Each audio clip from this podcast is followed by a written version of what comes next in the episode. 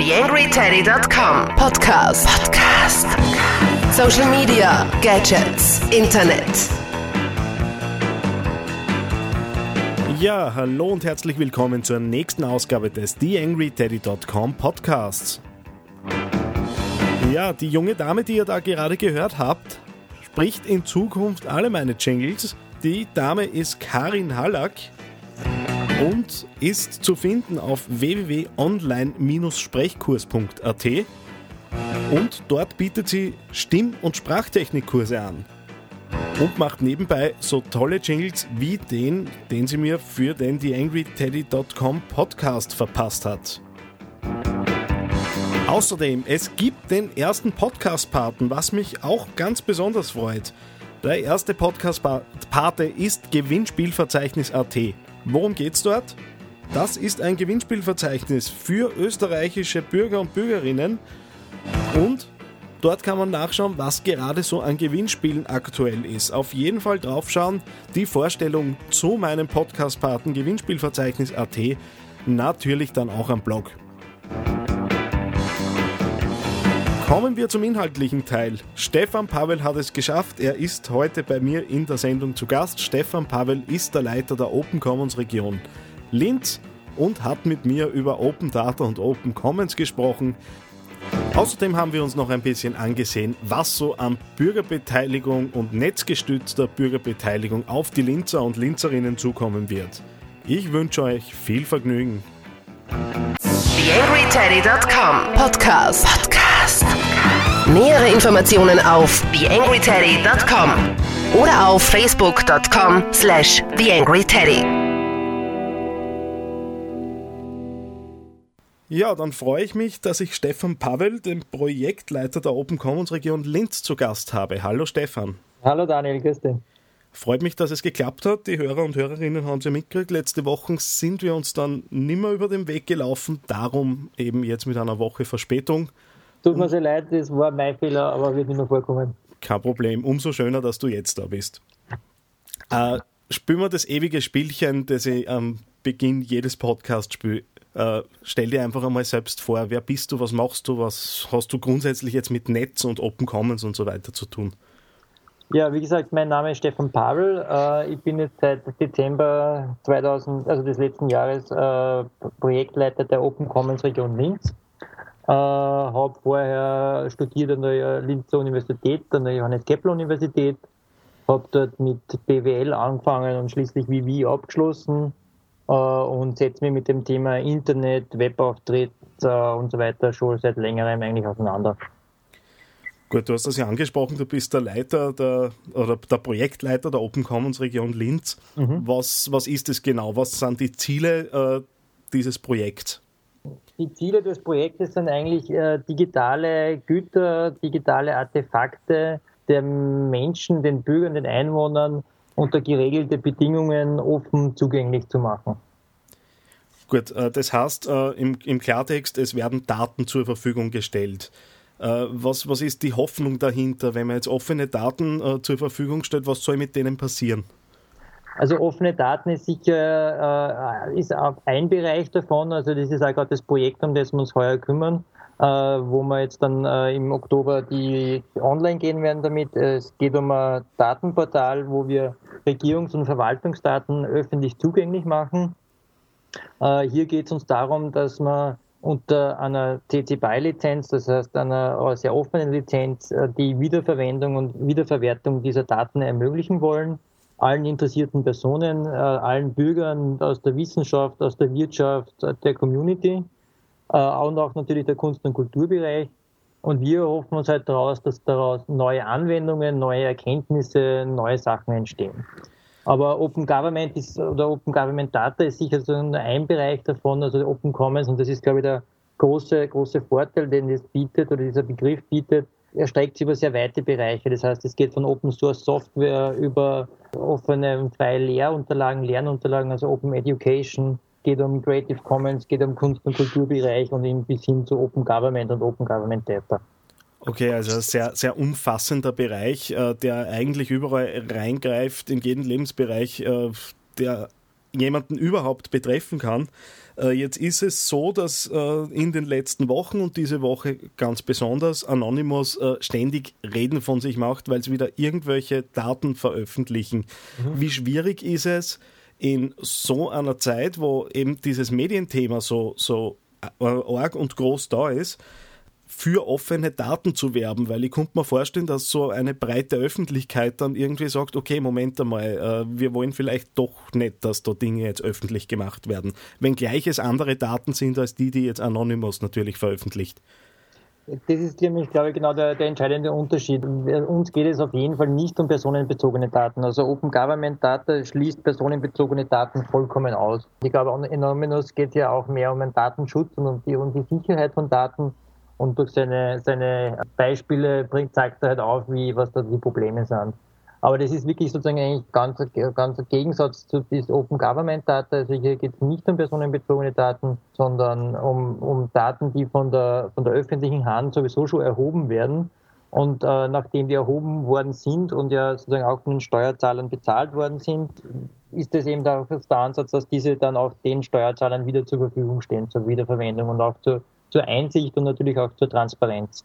Mhm. Inwiefern äh, hat hat diese Geschichte dann auch mit, mit Bürgerbeteiligungsmodellen zu tun. Also ich habe mich so ein bisschen damit beschäftigt, nicht, nicht ganz in die Tiefe, äh, aber bin so über die eine oder andere Plattform äh, gestoßen in Irland, wo man eben der Kommune die äh, kaputte Straßenbeleuchtung melden kann. In Deutschland ist rund um die Berliner Mauer so ein bisschen was in Richtung Bürgerbeteiligung und Netz gemacht worden.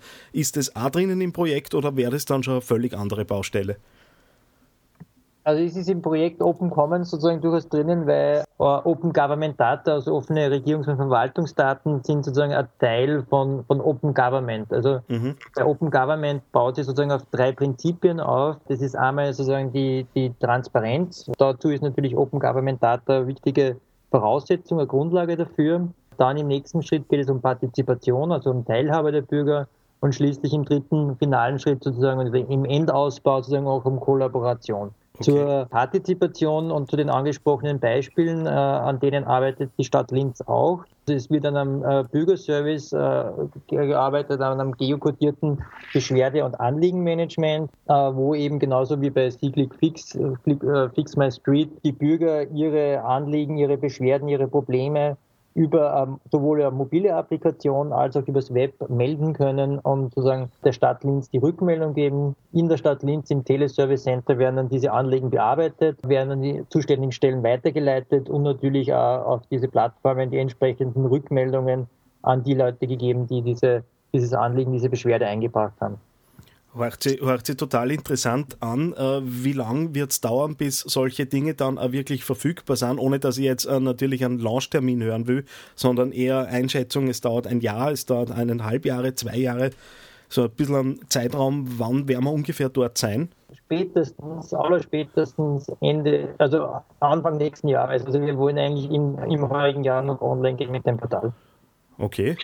Also doch nur einiges zu tun äh, dann äh, bei euch im Projektteam. Es läuft schon seit einem Zeitraum des Projektes. Also die, die Grundarbeiten werden gerade äh, fertig gemacht. Äh, wir wollen uns für dieses Portal dann auch noch eine ausgiebige Testphase gönnen, weil da es wirklich ja um, um die Bürgerbeteiligung geht und da wollen wir sozusagen niemanden durch nicht funktionierende Software vor den Kopf stoßen oder frustrieren. Mhm. Äh, darum werden wir das sehr, sehr ausgiebig testen noch und äh, wollen uns eigentlich halt für die Testphase fast einen Monat Zeit geben, dass wir wirklich da die Prozesse auch, also einerseits von der Software her, aber natürlich auch die Prozesse vom Beschwerdemanagement, das dahinter liegt, optimiert haben, wobei da mit dem Teleservice Center, also im, im, im Bürgerservice, äh, sehr, sehr kompetente Ansprechpartner da sind, die ja sowohl vom Telefon, E-Mail oder von, von schriftlichen Beschwerden oder Anliegen schon die Prozesse sehr gut haben. Okay, wenn, wenn du jetzt so ein bisschen Wünsch dir was spielen könntest, was, was wäre so ein bisschen deine Vision, was sollte dann noch nachkommen, was jetzt vielleicht noch ein bisschen Träumerei ist, aber durchaus im Rahmen des Möglichen? Also ich glaube, dass man sicher zwei, zwei Stoßrichtungen noch weitergeben kann bei uns oder wo, wo man wie die Arbeit gern weiterentwickeln würde. Der eine Bereich ist im Bereich Open Government, dass man Richtung, Richtung diese Partizipation der Bürger noch weiterentwickelt. Und der andere sehr spannende Bereich, der aber auch noch, äh, der fast sogar noch größer ist, ist im Bereich Open Education, dass man Richtung offene freie Lehrunterlagen geht, äh, die Lernmaterialien zwischen den Lehrern, zwischen den Schülern ausgetauscht werden kann. Und natürlich dasselbe auch im wissenschaftlichen Bereich an der JKU, wo es ja erste Schritte äh, mit der, mit der Open Courseware Plattform schon gibt war, war so ein bisschen ein Thema jetzt bei, bei mir am Blog, nicht nur bei mir am Blog. Es gibt ja diese äh, Creative Commons Förderung im Kulturbereich in Linz. Äh, ich habe gesehen, die steht auf der äh, Creative Commons Website, ist die mit erwähnt, wo, wohl sie in den Kulturressort gehört. Erzähl mal ein bisschen drüber, was, was, was ist diese Förderung? Was kann man mit der machen? Wie bekommt man die? Also das ist eine Förderung, die auf jeden Fall äh, in, den, in uns, auf unserer Agenda steht, dass sie überarbeitet werden muss jetzt von mir, mit, mit, also mit dem Kulturamt habe ich schon mal geredet darüber, dass wir über diese, diese, also diese Förderungsmodelle nochmal drüber arbeiten müssen.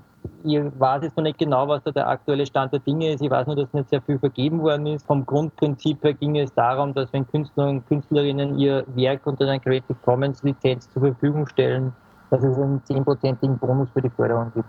Aber da muss man wirklich aktuell sagen, müssen wir über diese, diese Fördermodelle nochmal drüber arbeiten.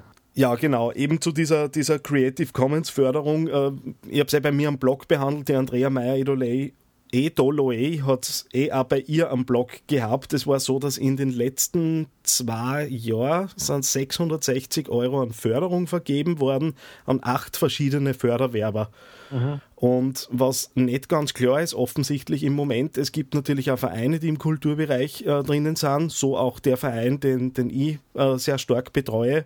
Und mhm. auf diesem Förderformular gibt es dann ein Hakel, mhm. wo man sagen kann, ich stelle äh, meine Inhalte unter Creative Commons zur Verfügung äh, und wir dann natürlich als Verein oder mhm. und auch andere Vereine davon ausgehen, dass das diese Förderung betrifft. Mhm. Äh, offenbar ist es aber nicht so und äh, im Moment herrscht da ein bisschen Verwirrung, aber ich bin zuversichtlich, dass, dass sich das alles aufklären wird und ähm, ja, ja. Na, muss man sicher mit, der, mit dem Amt für Kultur äh, der Stadt Linz sicher reden und schauen, was der aktuelle Stand der Dinge ist. Ja, ja insofern sind wir durch. Äh, es sind sehr interessante Inhalte gewesen. Ich bin schon gespannt, wie sich das äh, weiterentwickelt. Äh, nächste Woche habe ich dann eine Person bei mir zu Gast, die, die du auch kennen dürftest, ja. den Thomas Diesenreiter. Ja. Und wir werden so ein bisschen einen Schwerpunkt aufs, aufs Thema setzen. Also wir werden dranbleiben. Mhm, super, freue mich sehr. Thomas Diesenreiter ist auch ein sehr erfahrener Mann, der sich mit dem Thema schon so lange auseinandersetzt und sehr, sehr gute, interessante, spannende Ansichten einbringen kann. Alles klar, dann wünsche ich viel Erfolg mit dem Projekt. Den, ja. den einen oder anderen Anknüpfungspunkt haben wir eh mittlerweile. Ich habe gesehen, du bist in der äh, Organisationsgruppe für, den Linzer, äh, für das Linzer Barcamp. Ja. Und ich glaube, dass wir uns in dem Zusammenhang nur das eine oder andere Mal sehen werden. Auf jeden Fall. Äh, grundsätzlich wünsche ich dir noch weiterhin viel Erfolg mit dem Blog und ich glaube, dass wir in Linz unbedingt ein Barcamp umsetzen müssen. Perfektes Schlusswort. Dankeschön, Stefan. Ja, viele interessante Entwicklungen, die sich da auftun in Linz. Wir sind gespannt, wie die Projekte weiter verlaufen. Ich freue mich ganz besonders auf die Bürgerservice-App. Nochmal der Hinweis auf meinem Podcast Paten Gewinnspielverzeichnis.at. Das Gewinnspielverzeichnis für österreichische Bürger und Bürgerinnen und die Möglichkeit, den einen oder anderen Gewinn abzugreifen. Und nochmal für euch zum Reinhören gibt es dann natürlich gleich meine neuen Jingles, die ich mir machen habe lassen bei Karin Hallack von online-sprechkurs.at, wo ihr auch das eine oder andere Stimm- und Sprechtraining absolvieren könnt. Ja, was gibt sonst noch zu erzählen rund um den TheAngryTeddy.com Podcast und um den Blog? gerade diesen Moment erfahren und total happy. Ihr habt den TheAngryTeddy.com Podcast auf die Nummer 1 in den österreichischen Podcast-Charts auf iTunes gebracht. Mehr als mich zu bedanken kann ich im Moment überhaupt nicht tun. Total großartig. Es freut mich, dass dieser junge Podcast so gut ankommt. Vielen herzlichen Dank. Danke, danke, danke. Außerdem natürlich der Hinweis, auf Soundcloud findet ihr den TheAngryTeddy.com Podcast mittlerweile auch. Dort ist auch ein RSS-Feed verfügbar. Das heißt, ihr könnt den Teddy auch direkt von Soundcloud weg abonnieren. Die Möglichkeit, als Podcast-Pate in einem der nächsten Podcasts aufzutauchen, besteht natürlich weiterhin. Die näheren Informationen, wie das Ganze abläuft, findet ihr bei mir am Blog unter dem Punkt Podcast-Pate werden. Bis zum nächsten Mal, euer Daniel Friesenecker. TheAngryTeddy.com Podcast. Podcast. Nähere Informationen auf TheAngryTeddy.com oder auf Facebook.com slash TheAngryTeddy.